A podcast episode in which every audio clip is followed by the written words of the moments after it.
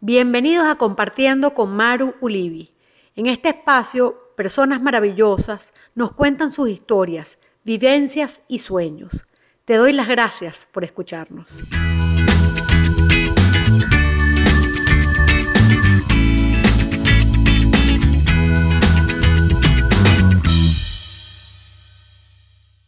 Hola, muy buenas tardes. Hoy estoy especialmente feliz. ¿Y saben por qué? Porque hoy es mi live número 40. Se dice fácil hacer 40 lives. Ha sido mucha constancia, mucho trabajo, mucho aprendizaje, mucha ayuda, porque también he tenido a la gran amiga que tengo invitada hoy, muchos tips para conversar, pero sobre todo con constancia y creer en uno. ¡Mi querida! ¡Y! ¡Cuarenta! Que lo cumpla feliz. 40, estaba diciendo Laura que se dicen fácil. ¿Y sabes qué? Nadie piensa que a lo largo de 40 entrevistas con mucha gente, la vida continúa. O sea, ha seguido teniendo nietos, ayudando a unos y a otros, llevando adelante el proyecto Callar duele más. O sea, la vida sigue. Estas son grandes ocasiones que a mí también me sacuden un poco, no vayas a creer, pero que uno tiene que seguir con su trabajo, con las amistades, con caminar, que no lo hago todo lo que debo, pero la vida sigue. Sí, la verdad que, bueno, estaba comentando que de verdad que tú has sido Aparte creo que tengo el privilegio de decir amiga, me has, me has ayudado mucho y yo digo que al que no ha agarrado algún taller contigo o aunque sea una conversación contigo, tiene que hacerlo porque sabes mucho. Eres una dura, como dirían los muchachos. Miren, lo que, lo que sí es que he vivido ya mucho y no me olvido de nada, bueno, me olvido ya de algunas cosas, pero de las que me, me parece que son dignas de compartir con otros, sí. Ay, pero ya parezco la Madre Teresa de Calcuta, vamos a lo nuestro. Bueno, yo primero te, bueno, primero muchísimas gracias por tu tiempo y porque bueno, podamos tener este encuentro que yo diría que es más entre amigas. Voy a hacer una presentación cortica y tú después te presentas porque la verdad que es un gusto escucharte hablar. Bueno, Laura nació en Argentina, es comunicadora social, es coach de reinas, pero también de otras que no somos reinas, profesora, locutora, eh, estudió eh, profesorado en el, Instituto Superior de Castellano y Literatura y Latín en la Universidad de CAES, tiene máster en cultura argentina, estudios comparados, ha estudiado en Europa, posgrado, ha conducido programas de televisión. Em, bueno, ¿qué más? Eh, estuvo cuando eh, hizo noticias cuando las, las Malvinas, según entiendo.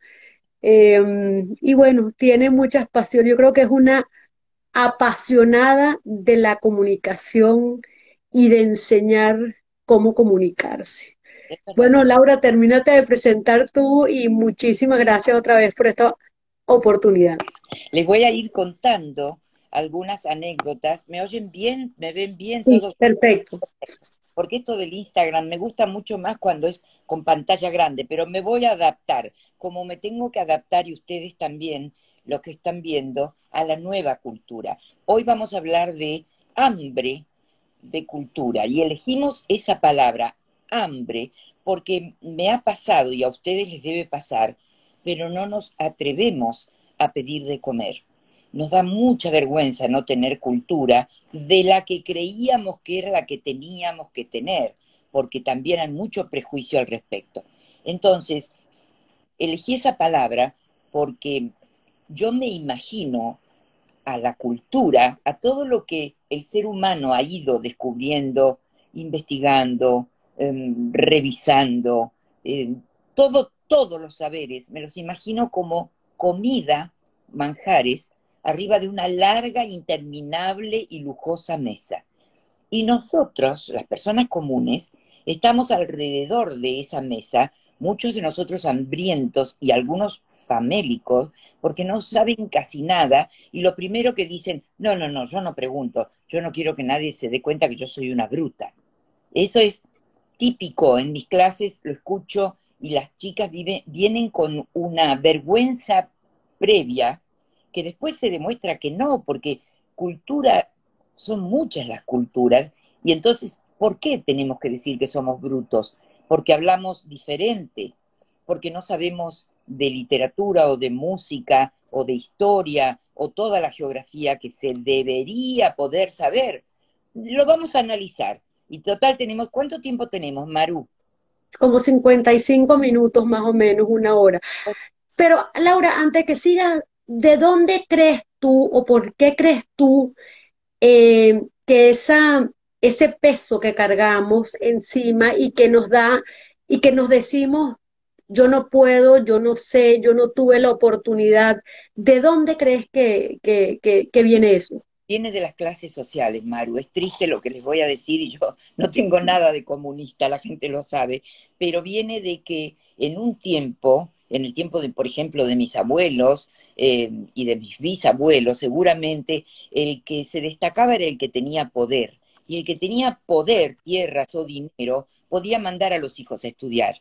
Estudiar no era como ahora, no era democrático, el saber no era democrático, ahora se está poniendo democrático y por eso me parece muy oportuna esta charla, porque en verdad hoy no tenemos derecho a decir me estoy muriendo de hambre de cultura y no soy capaz de estirar la mesa y agarrar de ese gran banquete gratuito que está a la altura de tu mano, agarrar un pedazo de pan o una uva, aunque sea, para no caer desmayado. Y sin embargo nos pasa eso. Y a mí también me pasó. Por eso voy a hablar primero de la cultura que yo no tenía cuando empecé con 23 años en la televisión. Era una, una maestra lindita, eh, sana, fresca, no me pintaba ni siquiera tenía rouge. Ya tenía dos chiquitos a los 23 años y muy feliz de haberlos tenido. Pero un buen día gané un concurso de locutores, simplemente pienso que era porque buscaban a alguien que fuera común pero agradable, no muy linda, porque tampoco yo era una Miss. Entonces, ¿qué pasó? Me pusieron a hacer tonterías en la televisión como locutora, o sea, cositas chiquitas, matizadas, eh, alegres, pero un buen día me sentaron delante de un diputado. Y el diputado, me acuerdo como si lo hubiera escuchado hace tres días, eh, el señor dijo algo así como, ah, sí, eso fue el infierno del Dante. Textual. Eso fue el infierno del Dante. Era una metáfora con la que él quería significar que algo, una situación, había sido terrible, que tenía tragedia, muerte, sufrimiento, como fue el infierno del Dante. Yo me acuerdo como si me lo hubiera, me hubiera ocurrido ayer, Maru, y no tengo ninguna vergüenza en confesarlo, que en mi cabecita de 23 años empezó a girar la palabra Dante yo decía, Dante, Dante, Dante, mira, italiano, este tipo es italiano, pero yo no me acordaba si era del tiempo de la guerra, Primera, Segunda Guerra Mundial, si era del 1300 o si era del pariente de mi papá. No los, me, me sonaba italiano, claro que sí. Me sentí tan mal que puse cara, como siempre hacemos, de no pasa nada, no voy a preguntar ni voy a demostrar que no lo sé.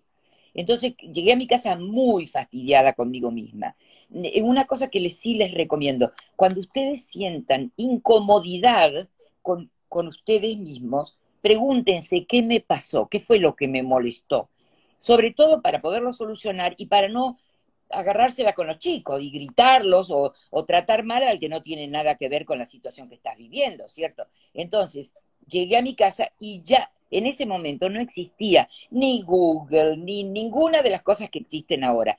¿Qué existían? Y existen todavía los libros. Yo tenía algunos, pero no tenía tantos como para poder estirar la mano. Ahora, ahora lo tengo, estirar la mano y decir, Dante, a ver, en el índice Dante Alighieri, que fue el que nos metió en la cabeza la forma del infierno y también del cielo, ¿cierto?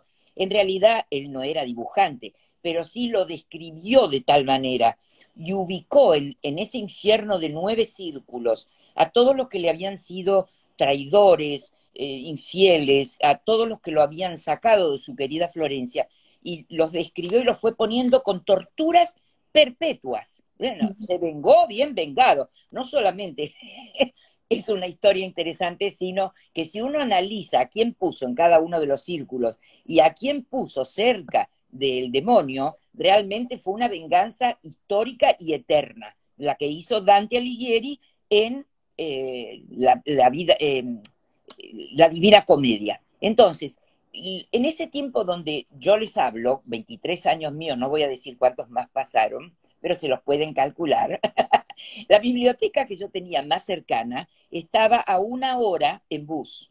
Yo no tenía auto, ni siquiera tenía televisor cuando me eligieron para trabajar en la televisión. Tener televisor en aquel entonces, aunque fuera en blanco y negro, era muy caro. Entonces, empecé a darme cuenta que yo necesitaba saber más cosas, que si yo quería progresar en eso, que era una, nueva manera de vivir, que ganaba mucho mejor que siendo maestra, yo tenía que tener reservas en la cabeza, porque esto se los digo a todos los que dicen, yo quiero comunicar. Muy bien, ¿qué vas a comunicar?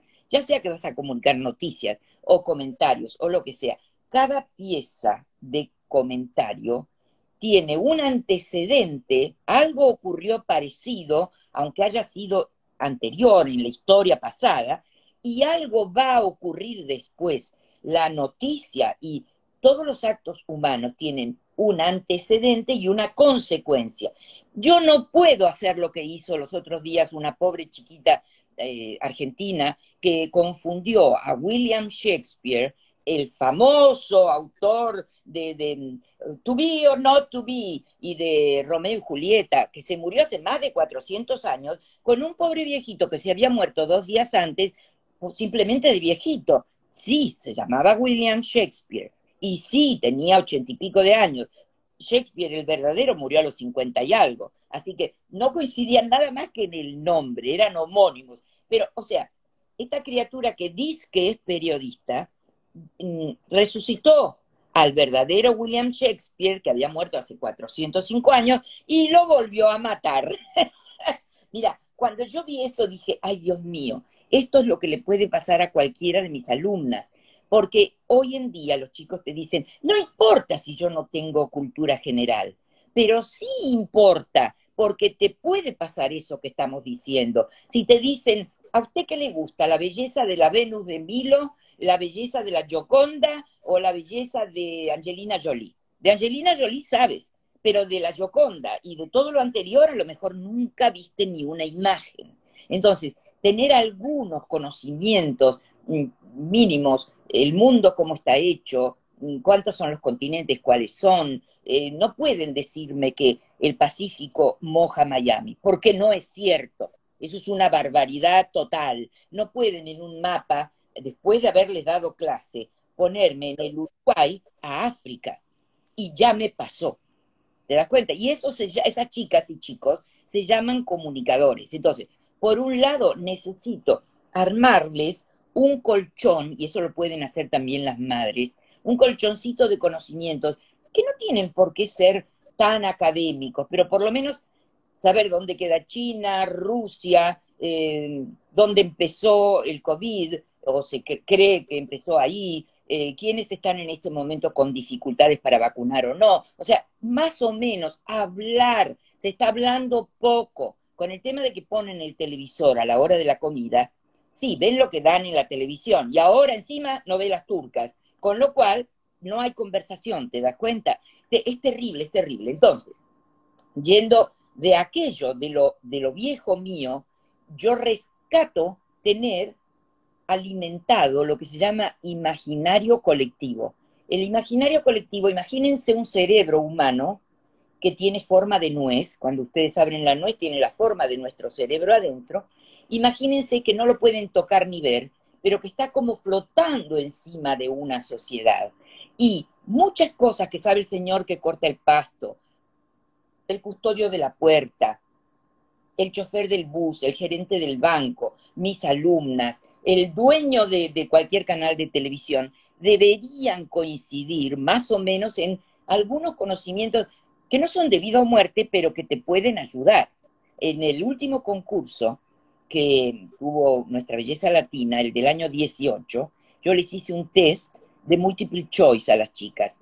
Y entonces para facilitárselos, porque venimos de muchas vertientes, de muchos países, de muchos niveles culturales, de mucha gente que no, no tiene bien afianzado algunos conocimientos, lo que hice fue hacerles algo fácil. Me acuerdo que una de las preguntas tontas fue, ¿el Danubio es un río, un lago o un mar? Contestaron todas bien. Todas, menos una, y no voy a decir cuál fue, pero lo tengo guardado, cuando les pregunté, em, chicas, Cleopatra, Cleopatra fue un personaje de la historia, o sea que realmente existió alguna vez, o fue un personaje de ficción, porque no se olviden que la película de Elizabeth Taylor con Cleopatra, la que más la gente vio, todas menos una me contestó que había sido de ficción. O sea que para ellas, en su cabeza, Cleopatra no fue faraona, fue Elizabeth Taylor vestida de blanco, toda bella, conquistando a Julio César y a Marco Antonio. Pero ellas no lo sabían ni lo sabrán jamás, porque yo ni siquiera se los aclaré. De todas maneras, si uno tiene que tener algunos conocimientos y teniéndolos puede realizar lo que se llama sinapsis. Tenemos conocimientos clavados en, ese cerebro que se llamaría imaginario colectivo, ¿sí? Muy bien, si, si me funciona la cabeza y si yo le hago pensar a una criatura, aunque tenga siete años como mi, última nieta, igual me puede contestar. La vez pasada le, dije a mi nieta, ¿cómo es posible que yo tenga un cocodrilo metido en el lago de mi casa? ¿Qué, qué tiene que hacer un cocodrilo? Y era un cocodrilo de verdad, tres metros, no, no es chiste. Y entonces ella me mira y me dice, you have to respect the nature. Siete años, tú tienes que respetar la naturaleza. Y a mí, como me gusta que hable en español, le discutí. Hay que discutir con los chicos. ¿Qué naturaleza? Yo no soy naturaleza. Yo hace un montón que vivo en mi casa. Yo también soy naturaleza. Y entonces, desesperada, como no tenía nada más para decirme, se agarró la cabeza y hizo, como diciendo, con esta mujer yo no puedo. Ahora, ¿cómo, haría, cómo harías tú y vamos a empezar desde los más jóvenes y después con nosotros los más grandes, porque dijiste una cosa muy importante, desde niños. Y cómo despertarles ese hambre por cultura desde pequeños. La curiosidad. ok. Si el chiquito muestra curiosidad, un poco de la realidad y un poco de fantasía, diciéndole que, sepan distinguir fantasía y realidad, eso van haciendo conexiones, ¿entiendes? Ponte que ven eh, una reina o una princesa, y entonces hay una, hay una reina que es argentina, Máxima, la de Holanda, ¿sí? E, ellas ven, veían, porque ya pasó la época de las princesitas, entonces veían eso, y después vieron Diario de una princesa, que, que la volvimos a ver los otros días, y entonces ahí yo les voy conectando eso que es fantasía y que a mí no me importa que la gente viva en palacio o en un rancho, a mí lo que me importa es que le funcione esto, porque si a ti te funciona esto, tú puedes llegar donde quieres. Sea, lo importante es que sientan que pueden pensar y que pueden conectar ideas entre sí, ¿entiendes? De crearles mucha curiosidad. Por ejemplo, el cocodrilo demostré la foto del cocodrilo para que, que, ella viera que yo no le estaba exagerando y después buscamos la historia de los cocodrilos, cómo era posible que estuviera en un lago y si comía o no comía a las personas, y, ¿entiendes? O sea, que, que continúe el pensamiento, hasta que se aburren, por supuesto. Se aburren porque hoy me lo dijo una alumna genial que tuve esta mañana y que tuve la dicha de que me diera una clase magistral.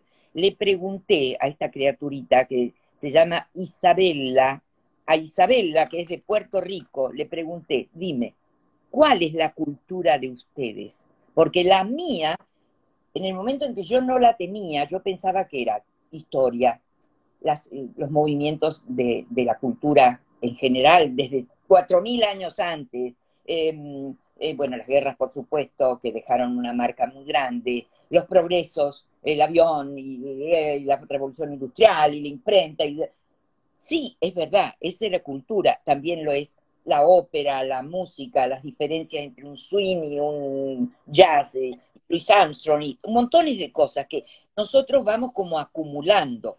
¿Cuál es la cultura de hoy en día? Esta es la generación, me decía Isabela Vitalo, Vítola, Vítola, Vítola, de Puerto Rico, me decía. Nuestra generación, en lo único que se queda muy enganchado, pero muy enganchado, se compromete y que lo lleva para adelante son los aspectos sociales. Te juro que cuando me lo dijo yo casi lagrimeo, porque ellos viven todo muy tecnológico, la tecnología dominante, em, muy rápido, por ejemplo, eh, todo se absorbe en un minuto. Por eso el TikTok. Pero no, pero no se profundiza. Claro, ese es el problema. Muy bien. y ella misma me lo dijo. Dice, es tan rápido y, y hacemos tan así todo que se nos va rápido también. Salvo que haya alguien que les toque un tema y entonces ahí vuelven para atrás para que se amarren a la realidad. Ellos son aliados a las causas sociales y por eso dentro de la locura que están viviendo de la tecnología, que no es locura que yo la critique, es locura que yo la envidio, es este, pienso que hay una gran luz de esperanza. Maru, estamos comiendo plástico. No solo los peces están comiendo plástico, nosotros estamos comiendo todos los días partículas de plástico, mínimas, pero las estamos tragando. Si estos chicos realmente se comprometen con los aspectos sociales de la sociedad y hacen algo efectivo, no bla, bla, bla, nosotros sí hablamos, hablamos, hablamos, hablamos, pero si estos chicos empiezan a hacer algo y a manifestar, eh, por ejemplo, vi hoy un TikTok, que yo nunca visto TikToks, de una mamá que saludaba a su hija al llegar del colegio en español y que la chiquita no quería hablarle en español. Entonces, utilizar ese tipo de cosas que sí son fugaces, tienen el problema de la fugacidad, pero al mismo tiempo esta generación absorbe con una rapidez descomunal y además no son tan prejuiciosos. O sea, ahora se ha puesto, por ejemplo, eh, es, de lo más famoso y tú lo tienes que saber porque tú estás en el arte, un tal Alec Monopoly, está en Puerto Rico. Bueno, y a mí me decían antes que un tipo que dibuja casi un dibujito animado es un gran artista, yo hubiera dicho, no, ese es un canto de historieta. Sin embargo, el tipo está reconocido por los más grandes artistas y hace dos estilos diferentes, uno muy colorido y el otro el de los rostros, que me encantó. Es re joven, de ese podemos esperar de todo. Entonces, cuidado, no porque sea rápido y porque sea tecnológico, lo vamos a rechazar yo que trabajo con jóvenes todo el tiempo, necesito entenderlos. Quizás nunca voy a estar a la altura de ellos. Entonces yo, que soy un elemento de influencia directa, yo sí puedo decirle, ah, esto me hace acordar a tal cosa. Suponte, eh, el chico este Monopoly, ah, me hace acordar a Serrano, que es un chico muy humilde que en New York se pasaba el día mientras la madre salía de trabajar de empleada doméstica, se lo pasaba en el Metropolitan y ahora unas obras extraordinarias, o esto se parece a lo que hace Annie Leibovitz, y entiendes, o sea, si uno tiene algún bagaje para darles, conectar esta cosa fugaz con, y narcisista, porque son muy narcisistas, esta cosa fugaz y de la apariencia con cosas anteriores que se les enganchen, hagan una red, una red de contención de conocimientos. Quedan, ellos están muy amarrados a la realidad. Y me parece que tendríamos que aprovecharlo en vez de criticarlos. Por ejemplo, te doy un ejemplo, cosa loca, loca, loca. Los jóvenes están comprando ropa vintage porque dicen que tenemos que tener una moda sostenible. Nosotras salimos a comprar a las tiendas y mientras más nuevo, mejor. Y ellos están poniendo zapatos de hace 10 años, carteras de hace 10 años. Y ahora han, han creado un host de vintage finds y estate sales. Por ejemplo, se muere alguien y en vez de regalar la ropa o tirarla a la basura, ponen un cartel en la puerta y que la gente vaya y compre la ropa de esa persona que se murió. Y lo están usando. Y hay una, un cantante que se llama Camilo y que usa la ropa tanto de la, de la suegra como no le importa, ¿viste? Pero hay como un clic en la cabeza. El primer clic que yo viví fue el de la globalización total. Y me, asusté, me, me conmovió porque pensé como decía Marshall McLuhan, decía que fue un comunicador canadiense, él decía, si el mundo está interconectado, los problemas de esta parte del mundo van a ser conocidos por esta otra parte del mundo y vamos a ser más solidarios. Pero eso resultó relativamente cierto, porque te explico, como ahora somos dueños, somos protagonistas de lo que consumimos y de lo que seleccionamos, a veces no nos enteramos de lo que le está pasando a la otra parte del mundo, porque como elegimos, yo, si a mí me gustaran los deportes, yo podría mirar 24 horas de deporte y no enterarme para nada de lo que está pasando con el COVID o con, a lo mejor a través del deporte, pero no a través de las noticias. Una cosa importante, los jóvenes no se están informando a través de la televisión común y ni de la radio común. Lo están haciendo todo a través de las redes eh, sociales y de el YouTube y de, fíjate, pregúntale a tus hijos que son jóvenes y vas a ver, sí, lo vi en YouTube, sí, lo vi en ti, ni siquiera, mira, el Facebook ya es para nuestra edad. o sea, ya quedó, ya, pasó, ¿entiendes? Entonces. Ahora, ahora, perdona que te interrumpa un segundo. Tenemos también, eh, tú estás diciendo, para nutrir a esa famélica cultura, porque yo creo que realmente eh, es un problema el tema de la cultura, también todo lo hacen a, través de, un celular o lo que sea, pero también tienen herramientas en la mano. Dentro de poco lo van a tener en el cerebro, yo creo, porque ya, en la mano ya viene pegada con el celular, ¿sí? pero bendito sea, pero bendito sea que yo necesito saber algo de Putin, pongo en mi Instagram o en donde sea, Putin, y me sale que el tipo fue de la KGB, que la, la, la, ¿viste? ¿Por qué no? ¿Cuál es el problema? Ninguno. Falta ah. curiosidad. Curiosidad y interés. no, escarbar. Sobre todo para los que trabajan en comunicación. Si tú te dedicas a, a ver qué puedes dedicarte, a vender papel, bueno, averigua qué clases de papeles hay, ¿verdad?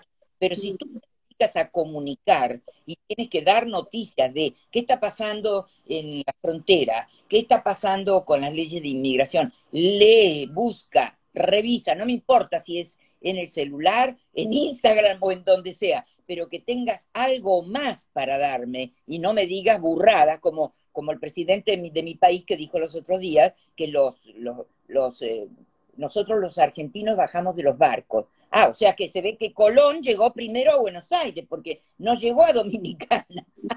te dicen cada cosa, Maru, cada cosa. Mira, te voy a dar, nosotros somos afectos a creer cualquier leyenda. Te voy a dar un ejemplo concreto. Nos hemos pasado la infancia viendo películas de indios, de aborígenes, nativos americanos, que andaban a caballo en pelo por los desiertos, por las llanuras. Que segundo viaje de Colón. O sea que no había caballos antes de que llegara Colón acá. Llegaron 20 de Granada en un barco y cinco yeguas. 20 varones y cinco yeguas. Y de ahí empezó la caballada que tenemos, o que tuvimos, ¿sí? Entonces, pero nos gustó ver eso en el cine. Entonces, lo que pasa es que si uno continuara la idea, le diría a un, a un hijo o a un nieto, pero ¿había caballos en ese tiempo? Y si no había, ¿cómo hacían para transportarse? ¿Cómo movieron las piedras para hacer las, pirámides? Si no había. Ah, después la rueda, rurururu. ¿Entiendes? Pero somos nosotros los encargados de conectar esta nueva actitud hacia la cultura con la actitud vieja que nos hacía creer que solo el que usaba smoking iba a la ópera y a ver qué otra, y tomaba el té, eh, a las 5 en punto de la tarde era una persona culta. No es así. Cuidado, no confundir información con mm. cultura. Información son los acontecimientos que están ocurriendo. Y eso sí, tengo que saber exactamente y si es posible corroborarlo. En las redes hay una cierta tendencia al drama queen. Si algo pasó en las redes, se agranda sin tener ninguna certeza de eso que pasó, ¿sí? Pero después de la información, si escarbo en la arena, puedo llegar a encontrar un tesoro. ¿Entendido? O sea que no tenemos, por un lado, la información, que es un alud, es como si se nos viniera montañas de noticias por la cabeza. Dos, la cultura. Y, y tercero, comunicar, que ese es un arte.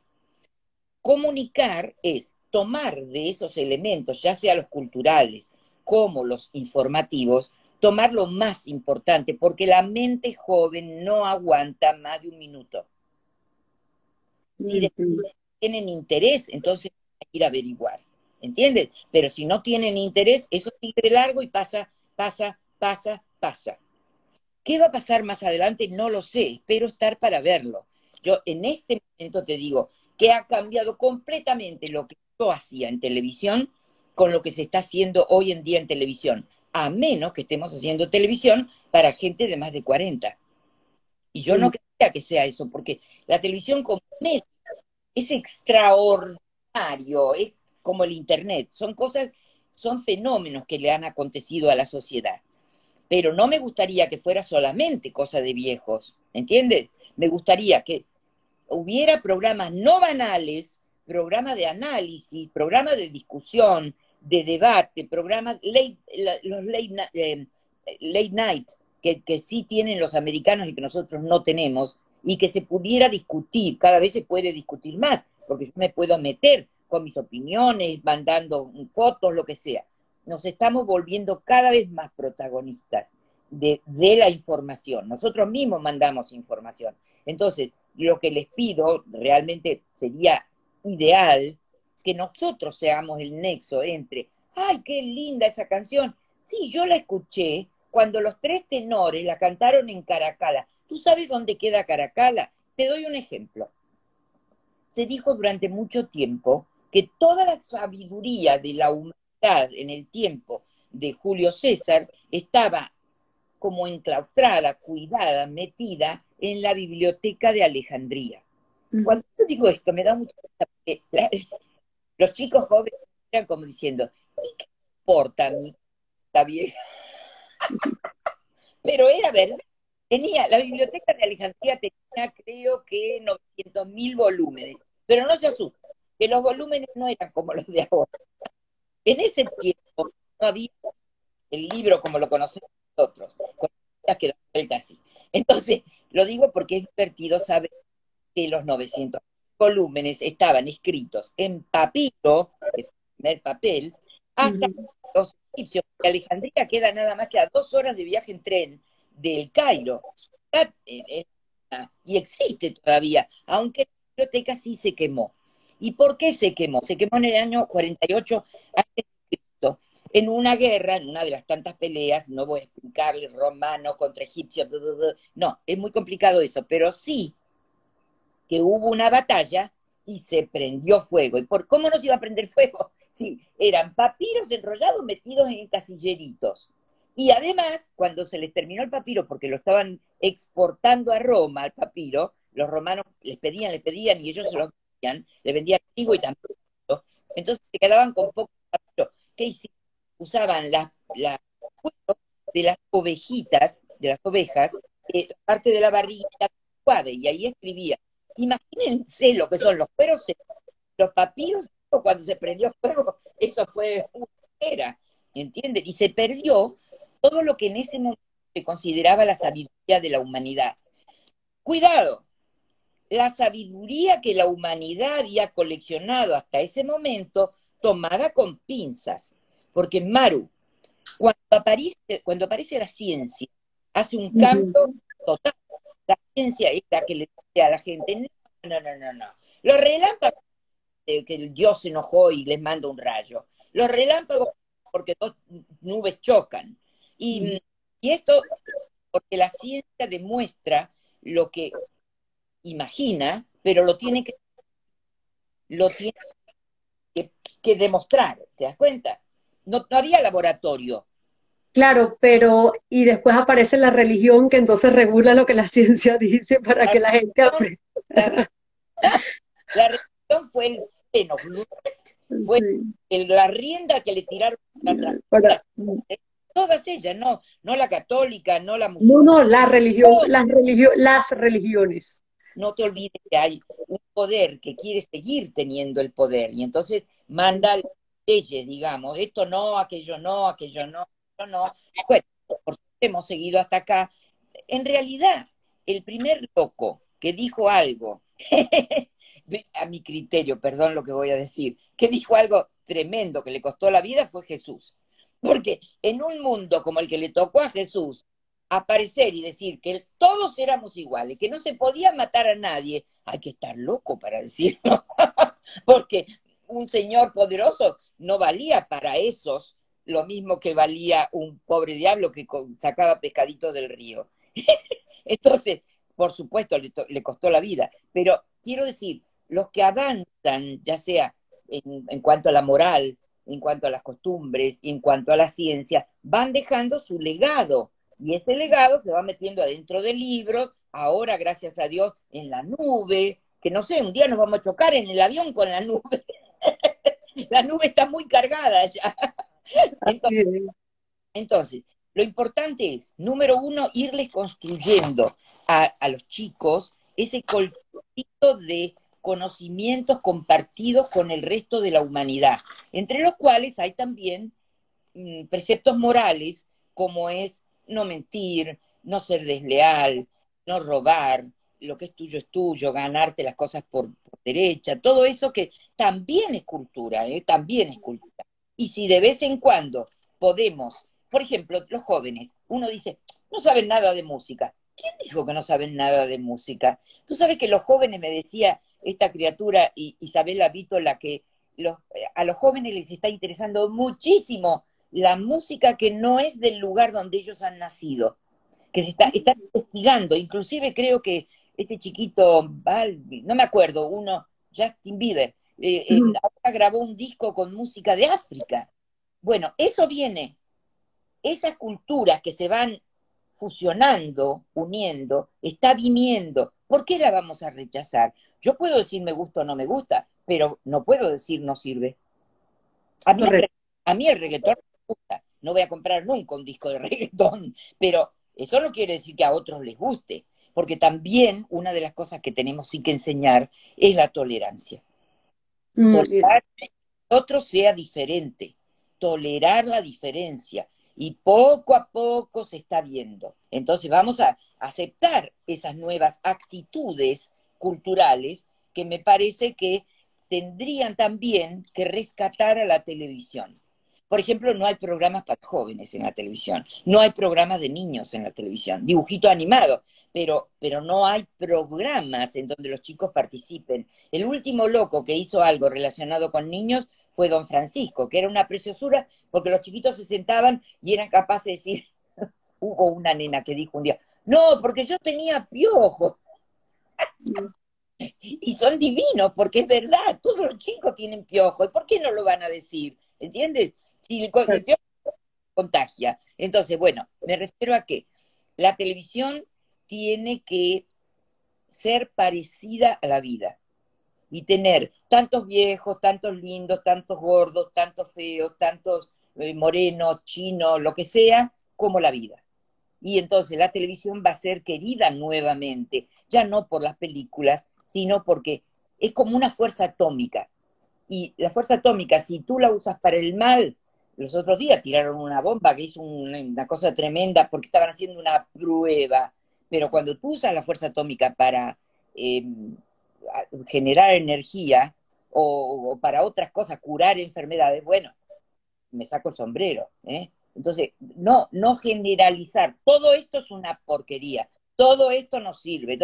no, date chance de descubrir, date chance de descubrir que para eso tenemos esto. Si le recomendaras algo, teniendo a la mano lo que tienen todos los, todos tenemos un teléfono, o muchas, muchas personas tenemos la posibilidad de, de, tener un teléfono o conectarnos a esa, a esa red inmensa eh, que hay en el mundo. ¿Qué les dirías tú, eh, qué les recomendarías para saciar o para empezar a activar esa cultura o hambre de cultura. Te doy un ejemplo, pero que es em, el epítome, lo máximo. Te digo, inventaron unas charlas TED, en todos los idiomas. Por suerte están también en español. Hay algunas que no sirven para mucho, pero hay algunas que son magistrales. ¿Ves lo que te decía al principio y te hablaba de la democratización de la cultura? Porque los señores que hablan en las charlas TED no son todos académicos, algunos son por la vereda de la universidad, pero tienen cosas para decir. Y la gente de TED los instruye, los prepara para que hablen bien, para que se les pueda entender y para que su anécdota, el, el storytelling que ellos traen, cada uno de nosotros traemos muchos storytelling, pueda ser digerido y entendido e imaginado por todos. Yo utilizo muchísimo podcast, pero no mucho, muchísimo podcast. Me duermo con podcast, escucho podcast, por supuesto a mí me gusta en español, puedo entender el inglés, lo estudié, todo, pero ¿qué me está pasando? Lo que le pasa a los americanos al revés. Ellos trabajan toda la semana y todo el día en inglés. Entonces, lógicamente, su cabeza reacciona mucho más rápido en inglés. Yo no, yo trabajo y vivo en español. No quiere decir que no me guste el, inglés. Lo que pasa es que llegué un poco tarde para, para realmente que tenerlo de igual, eh, o sea, pares. Entonces, yo escucho podcast y, no puedo ahora decírtelo, pero puedo mandarte una lista, porque ahora no te lo digo porque lo tengo en el teléfono y se me va a cortar, ¿cierto? Pero yo he escuchado cosas maravillosas. Hay inclusive gente que se ocupa de resumir libros para emprendedores. Ah, bueno. Y que no te están queriendo vender nada, te están contando, mire, yo leí esto y me gustó por esto, esto y esto. Em, hay autores extraordinarios que resumen en podcast y que, ojo, le están haciendo una competencia feroz a la radio. Si la radio no se pone las pilas, van a ir cayendo en rating, porque el público cada vez quiere más. El público está muy entrenado en lo que va a elegir. Y si tú le sigues dando lo mismo, lo mismo, lo mismo que le diste hace 50, 60 años, la misma música, los mismos comentarios cursi, chistes que no son chistes, voces que no se entienden. La radio en este momento acá está haciendo una crisis. Vamos a ver si hay cambios pronto, porque el público se te va y una vez que se hizo aficionado a los, por ejemplo, los podcasts, olvídate, los perdiste. Te iba a preguntar, porque eso que, acabas de decir, lo, lo, lo relacioné con el conocimiento pasa lo mismo cuando empezamos a alimentarnos de esa información, por ejemplo, si te dicen Putin o te dicen dónde está Rusia, y a la medida que vamos investigando, que creemos que vamos a saciar ese hambre que tenemos de cultura. No lo vas a saciar. Ajá. Decirte que no. Ah, mira, fácil, Maru. Te lo puse como un banquete. Piensa en una comida sencilla de una familia como la tuya. A la mañana desayunaste. Quizás al mediodía comiste algo o un tente. Tomaste ahora un café antes de empezar esta, este conversatorio y esta noche vas a poder a comer. Esto es igual. Queremos más. Queremos más. Queremos más del mundo, queremos más de la gente, queremos más. En el único lugar en donde se está hablando menos es en casa. Ese es un problema. Pero de afuera hacia adentro está entrando mucho. Entonces, si tú vas guiando, lo que haces es ayudarles a que piensen. Por ejemplo, yo no a las Kardashian, porque yo no puedo, yo, a mí me queda poco tiempo, yo estoy más de salida que de entrada de la vida. Yo no voy a perder tiempo. no me va en la cabeza a mí eso. Puede ser que algún día la mire para ver cuál es la última cirugía que se hizo y qué queda, pero, no forman parte de mi mundo. Pero muchas cosas no forman parte de mi mundo y, no quiere decir que yo tenga la vara. ¿Cuál es la vara de la cultura? En el tiempo, ninguna. En el tiempo que yo era chica, eh, eh, la vara de la cultura de una familia bien, familia educada, era que le compraran la enciclopedia eh, británica, británica. 120 tomos, que los nunca. 120 tomos que nunca abrían, ¿sí? Pero era una, esto es bien interesante, bien interesante, era una manera de que tener encerrada en este tomo la sabiduría que teníamos hasta ese momento. Yo te conté, lo, yo lo cuento siempre, me parece que, que, es muy útil para los que vienen detrás. Yo pasé no, yo no tuve, gracias a Dios, pero yo pasé la epidemia de parálisis infantil, de poliomielitis, ¿te lo conté ya? No. ah, es muy interesante, porque miren, no me acuerdo el año, yo debo haber tenido 13 años, una cosa así, y vino una epidemia, pandemia como esta, pero los chicos eran los que se morían. Se morían o se quedaban paralíticos de acá para abajo. Entonces, como la gente no sabía de qué venía esto, lo que hicieron fue encerrarnos, encerrarnos en nuestras casas. Creo que estuve como cuatro o cinco meses encerrada con un dedo en la vida. ¿eh? Suerte yo tenía una casa grande, pero no había teléfono inventado, por lo menos no había llegado a la Argentina. La radio era horrible y tenía unos teléfonos espantosos. Entonces, ¿qué hice yo con mis 13 años? Primero la ayudaba a mi mamá, la casa era grande, y en la tarde leía.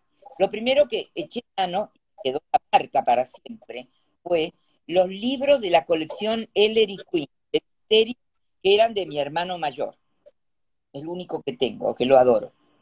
Con lo cual, me leí todos los libros de Agatha de Sherlock todos los de misterio, ¿sí? de crímenes. Con 13 años yo me lo leí todito. Creo que eran como 20. Luego, y esto tiene que ver con nuestro origen, padre, no sé el dos tuyos, no tienes por qué decírmelo, pero nuestros padres eran inmigrantes. Niño era de Italia, mi madre francesa, mi abuela española, y si había una ambición generalizada, el imaginario colectivo del que te hablé antes era que nuestros hijos, que sus hijos, los hijos, o sea, yo era hija, llegaran a ser doctores. O sea, el padre no importaba que fuera sastre, o albañil, o pintor, o, lo que sea. Pero lo importante era que el hijo llegara a ser doctor en algo, si era doctor en medicina o en abogacía, A mí no me salió eso de abogacía y medicina, pero me era las letras. Y no, tienen que estar contentos conmigo porque yo cumplí. Entonces, ¿qué hacía? ¿Está terminando el tiempo? No, no, no, que, que, te estoy escuchando entrecortada. Porque hay una tormenta terrible acá arriba. Ah, eso es. Cualquier momento se corta. Entonces, te hago el cuento más corto para que no se queden por la mitad. Los padres lo que hacían era tratar de darles a sus hijos herramientas de cultura. No solo las de su infancia, sino nuevas. Mi padre había comprado una colección que está acá, te la puedo mostrar con mi teléfono, de 20 tomos que se llama Universitas unos gordos así, color rojo, tenía España. Y como se me terminó lo que tenía para leer y no se podía ir a comprar nuevo, empecé a leer la enciclopedia Universitas. Me leí los 20 tomos, menos matemática, química, física, eso no existe para mí. Pero todo lo otro sí me lo leí. Y yo creo que de ahí me han quedado tantas palabras y tanto amor por las historias porque me leí todo, geografía, adaptación de novelas, todo, durante cinco meses, imagínate todo lo que leí. Entonces, los padres querían que nosotros tuviéramos una base cultural, ¿entiendes? No solo la que ellos habían traído de sus países, sino algo más. Primera condición, la lengua. Si me están escuchando madres de familia, el idioma, los idiomas, no importa si es español, chino, francés, italiano, lo que sea, inglés por supuesto, porque el inglés es mundial. Entonces, primero los idiomas y después todo lo demás, todo lo demás, música variada, películas variadas y reflexionar, eh, reírse sobre la película o discutir, pero ¿y por qué esa chica tenía que dirigir un ejército? ¿Entiendes? Cosa de, crearles una inquietud, ya que no van a poder tener el contenido ni de 20 ni de 120 tomos de una enciclopedia en la cabeza y que no lo necesitan, seamos sinceros. ¿Me querés decir para qué van a tener que memorizar tanta cosa? Si total buscan Aristóteles, em, ¿cómo murió Sócrates? Murió porque los hacía pensar y lo obligaron a tomar la cicuta. él les decía a los chicos, ¿usted cree que eso es así? Y a, los sabios de, Grecia no le gustó eso. Entonces lo consideraron subversivo. Tome cicuta y muérase, o pida perdón. Y él dijo, ¿de qué voy a pedir perdón? Y yo todo lo que hago es hacerlos pensar. Y se tomó la cicuta el tipo. Ahora, fíjate, esa, esa idea que dice hacerlos pensar. Yo creo que eso se puede aplicar a niños, a jóvenes y a nosotros, no tan jóvenes. Dale, si tú nos dieras unas recomendaciones de unas preguntas claves que nos quisiéramos hacer siempre. ¿Por qué? ¿Para qué? ¿Cuáles serían esas preguntas que nos pueden ayudar a estimular? Todo y quién soy. Primera de todas. ¿Quién soy y qué quiero? Si, pudiéramos desde los 20 años saber hacia dónde quiero ir, la vida no es como la planeamos. La vida se va bifurcando. Cuento de Jorge Luis Borges que habla de el otro, el mismo. Él hablaba, que es una teoría que ya tenía Einstein, de las vidas paralelas. El loco de Borges, digo loco porque tenía una mente tan increíble que yo creo que tenía dos cerebros, eh, decía que cuando uno elige algo, uno selecciona y abandona algo. Entonces, nosotras, eh, las inmigrantes, por ejemplo, para hacer un caso común, estamos acá, dejamos de estar en nuestros países. Eh, según la fantasía de Borges, esa persona que fue siguió viviendo, a lo mejor bajo otro nombre. Y esta persona que vino acá es esta que está hablando contigo. En el cuento de Borges, el Borges famoso escritor se encuentra con el Borges que él abandonó cuando era joven y que no es famoso, pero que es un hombre feliz. Por eso se llama el otro el mismo. Es una fantasía, ya lo sé, pero piensen muchas veces, y eso les pido por favor que lo apliquen. Muchas veces nos quejamos de cómo nos ha ido y no miramos para atrás yo hago un ejercicio que se llama ucronía, que es hacer la historia de lo que no fue. Ejemplo, cuando yo elegí entrar en la televisión, a pesar del, del el enojo de mi familia que no quería que yo estuviera en la televisión, con 23 años, abandoné ser maestra de grado y ser ama de casa. Y me transformé en una figura cada vez más pública, más pública, que además siguió estudiando. Yo sigo estudiando, hoy estoy estudiando. El último máster lo terminé hace nueve años. No, no es que uno, ah, ya está, tengo todo. No, no tengo un pepino. Entonces, ¿qué pasó? Esa que se hubiera podido ser muy feliz, se quedó ahí. Esta que soy yo, mira cada tanto para atrás y dice, si no me hubiera pasado tal cosa, esta que estoy yo acá, esta que soy acá, no me hubiera podido pasar. Entonces, no la gente hace ese ejercicio de decir, se lo pasan viviendo encabalgados en dos países. Y entonces, no, porque yo tenía, y yo fui, y yo tenía empleado, y yo tenía dos autos. Yo, no importa tres pepinos lo que tuviste, me importa lo que estás viviendo ahora y lo que viene. Y lo que viene, Maru, está muy marcado por la tecnología. Entonces aceptémoslo de una buena vez y dejémonos de tanta paparruchada porque ya no vamos a volver atrás. Me acuerdo cuando di clase en la Universidad de Miami que tenía un chico que se había escapado por razones políticas, no sé de qué país, no, no me importa. Y entonces, dale con su país y dale, hasta que un día le dije, ¿te diste cuenta que te mudaste acá y que no puedes volver por lo menos por ahora? Entonces déjate de embromar con tu país, porque por ahora no te sirve para nada. Y es verdad. Entonces, primera condición, ¿qué, qué hacer? ¿Quién soy y dónde quiero ir? ¿Dónde, quiero ir? A, veces tarda ¿eh? en manifestarse la, la, motivación, el entusiasmo por algo que te apasione. Apasionarse es sentir que no importa el cansancio, no importa el sacrificio que yo tenga que hacer, si quiero hacer eso. Mis, mis alumnos que hacen televisión llevan en el baúl siempre otra muda de ropa, porque ellos saben cuándo entran, pero no saben cuándo salen. Si tú entras a un canal de televisión y te agarra un huracán, te quedas tres días y puedes dormir en un mat de yoga, pero estás dentro de tu trabajo. ¿Me entiendes? Entonces, ¿qué te apasiona? Si te apasiona la comida, dedícate a ser cocinera. Si te apasiona criar hijos, tenés seis y criarlos con amor. Lo que sea, pero descubrirlo lo más antes, lo más pronto posible. Número uno. Número dos, ¿cómo voy a llegar hasta ahí? ¿Con qué cuento para llegar hasta ahí? Porque tú puedes ser creerte que eres Faradiva, no saben ustedes quién fue Faradiva, la esposa de Shah de Persia, em, cualquiera, que sea linda, ¿sí? Ustedes lo pueden creer, pero a lo mejor no es así para los ojos del resto de la humanidad. Por eso se presentan a los concursos y se enojan muchísimo cuando las rechazan. Pero no es solamente por belleza, es porque puede ser más o menos linda, pero no tiene carisma. Es un jabón gastado. Y un jabón gastado no me sirve para la televisión. No tiene espíritu, no puede contagiar nada a los demás, ¿entiendes? Entonces, ¿qué tienes para llegar a donde tienes que llegar? No tienes dinero, no importa si estás acá. Si quieres estudiar y no tienes dinero, ve y pregunta cuánto te va a costar el crédito. Yo estoy pagando el último máster todavía, porque son caros y no, uno no tiene de golpe todo el montón de plata. Entonces hay que averiguar, así como sacas el list del auto, así como sacas un mortgage. No me vengan con que, no, yo no sé, porque yo no soy capaz. Ah, bueno, si no eres capaz, dedícate a otra cosa y no jorobes más con que quieres estar en la televisión o con que quieres ser famosa. Número uno, clarito, así como te lo estoy diciendo. Tercero, ¿qué, ¿cuánto tiempo tienes para llegar a eso que quieres?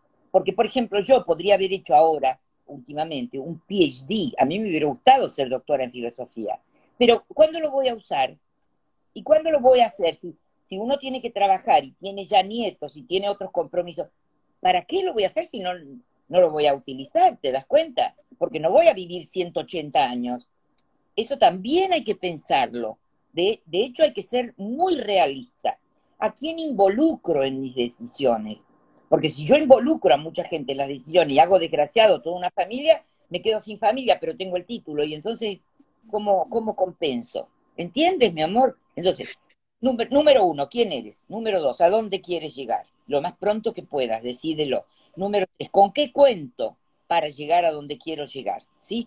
Y último, por lo menos penúltimo, ¿cuál es tu plan B? Yo, yo cuando una chica viene, le digo, bueno, este, este es tu plan A. Tú quieres entrar en la televisión, ¿qué lees? Ah, no, yo no veo televisión. Mijita, te quieres meter en la industria de la televisión, pero no miras televisión, ni sabes quién está en la televisión, ni has leído nada de periodismo, ni de comunicación. Querida mía, empecemos por, si quieres llegar a Fórmula 1, de automóviles maneja un triciclo. ¿No? Es imposible, Pero lo que pasa es que les metemos en la cabeza fantasías de todo es posible. Mentira, todo es posible. Y no es cierto eso de que si me lo propongo, lo logro. Si me lo propongo, lo logro si hago todo el esfuerzo y tengo con qué. Sí, no cae el cielo. Cielito, yo no puedo ya tener hijos. ¿A vos te parece que puedo empeñar ahora en tener hijos? ¿O a ti te parece que a mí me contratarían para presentar eh, las competencias de béisbol? Yo no he ido nunca en mi vida, ni sé, ni sé si tiene arco, flecha o cómo es el béisbol. ¿Entiendes? Entonces, eh, hay que ser realista. No todo es como, ay, The Secret. Si lo deseo intensamente, lo voy a lograr. Sí, pero seguís comiendo, no caminás, no haces gimnasia, no lees.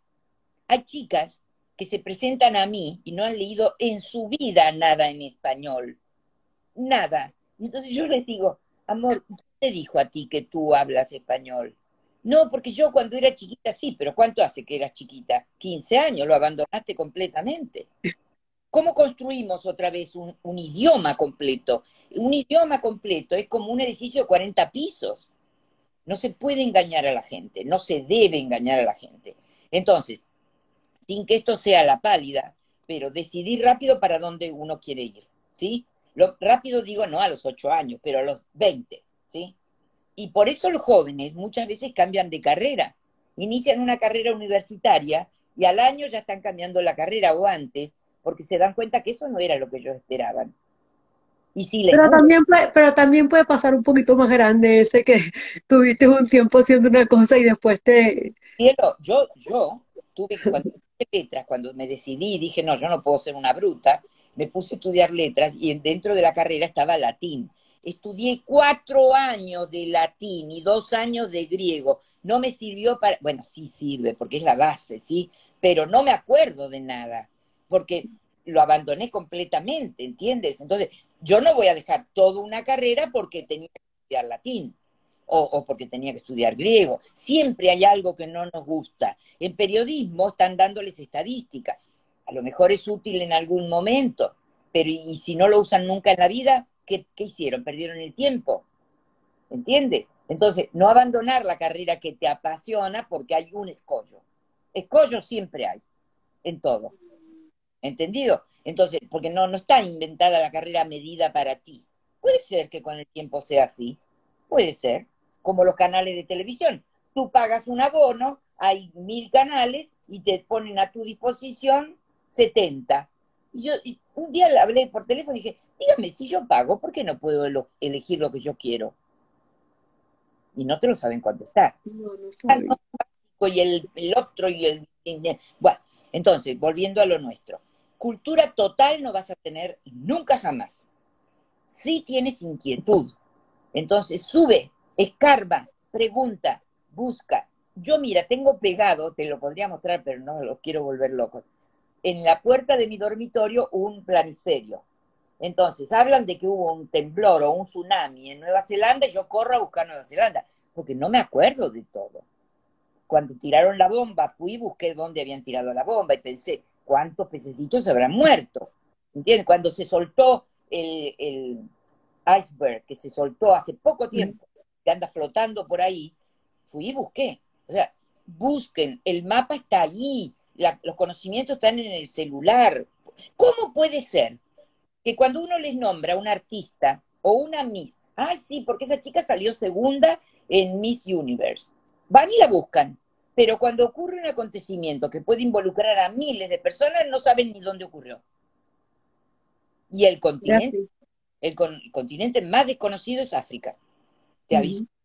No sabemos nada del África. Por suerte, como hicieron tío con el apartheid, eh, conocemos Sudáfrica. El resto, ¿entiendes? O sea, suélense, que la cultura está en punta de los dedos hoy día. Y gracias a Dios está.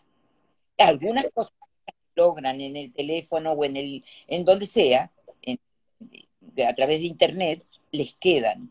Y de vez en cuando también hay que decir, bendito sea Dios que ahora existen los audiolibros. Mm. Yo utilizo, muy, bueno, ahora ya no viajo tanto al Doral, pero cuando me llevaba una hora y media ir y volver otra hora y media desde el Doral, me acuerdo que me escuché el libro de la vida de Steve Jobs en una semana. Y es un libraco así. Y me encantó, me encantó. O sea, empiecen a utilizar no solo los ojos para estudiar, empiecen a utilizar también los oídos, que quedan muchas cosas a través de los oídos. Todo lo que sea sensorial te deja huella y, y eso va integrando esa red de cultura que les va a calmar el hambre, no la va a matar jamás. La va a estimular, yo creo. Claro. Laura, y para cerrar, ¿qué le recomendarías?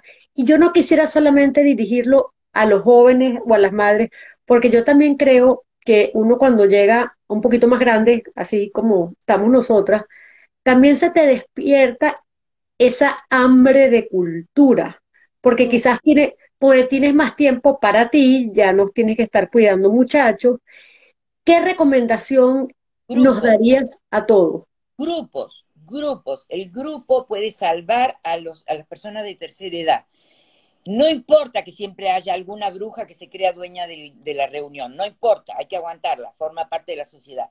Pero ya sean grupos literarios de, lectura de libros, grupos de discusión, si, si tuviéramos en cada condominio donde viven viejos un moderador inteligente que le pasara la palabra a cada persona y que le fuera preguntando, pero ¿cómo era en tu ciudad? ¿Cómo era cuando usted era joven? ¿Entiendes? Por ejemplo, me llegó un artículo interesantísimo de una revista que se llama, ay, de Mónica Prandi, pero no me acuerdo el nombre de la revista, que era sobre la misoginia de mujeres contra mujeres.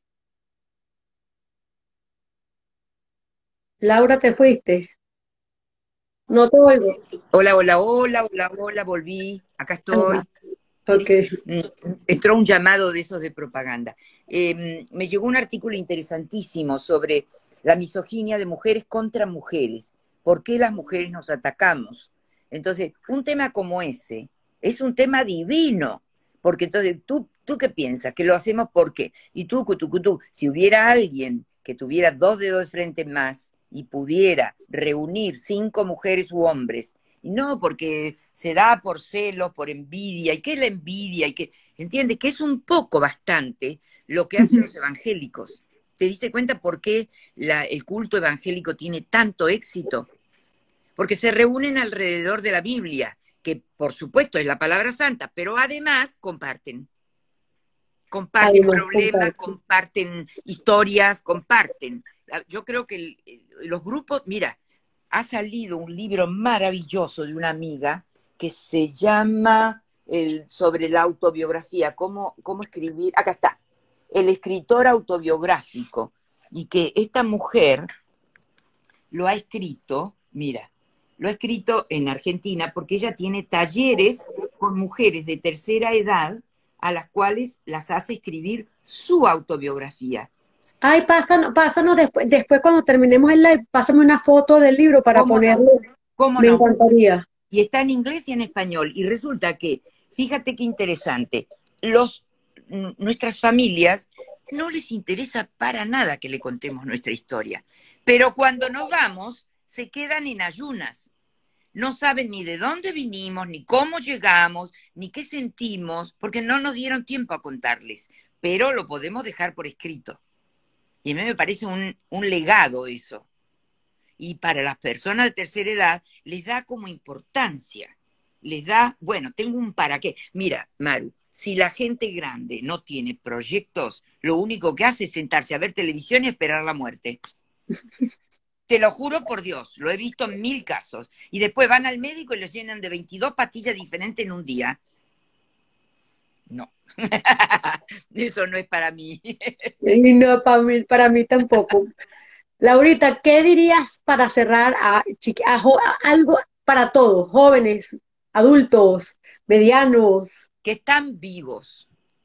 Estamos, estamos vivos. Miren, miren, miren, miren qué viva que estoy yo. Y ríanse de ustedes mismos. Ríanse, no, nada es tan grave, salvo la muerte. Eh, salvo la muerte, he tenido hace poco la pérdida de un estudiante mío que, con un accidente de automóvil. Esas son las cosas que uno tiene que decir, Dios mío, estoy sano. La cabeza todavía me funciona, las piernas bastante bien. y tengo, estoy rodeada de jóvenes. Y tengo proyectos. Están vivos. Dense cuenta, no duerman todo el santísimo día. A mí me gusta dormir, pero trato de quitarle el cuerpo a la cama porque ya bastante voy a estar acostada en tiempos futuros. No, no, no, no, no. Estar vivo. Tengan amigos, discutan, ríanse, se ponen dos veces el mismo café. Yo me sirvo el café a la mañana, tomo el primero. Me sirvo un segundo, lo pongo en el microondas, voy a hacer cosas.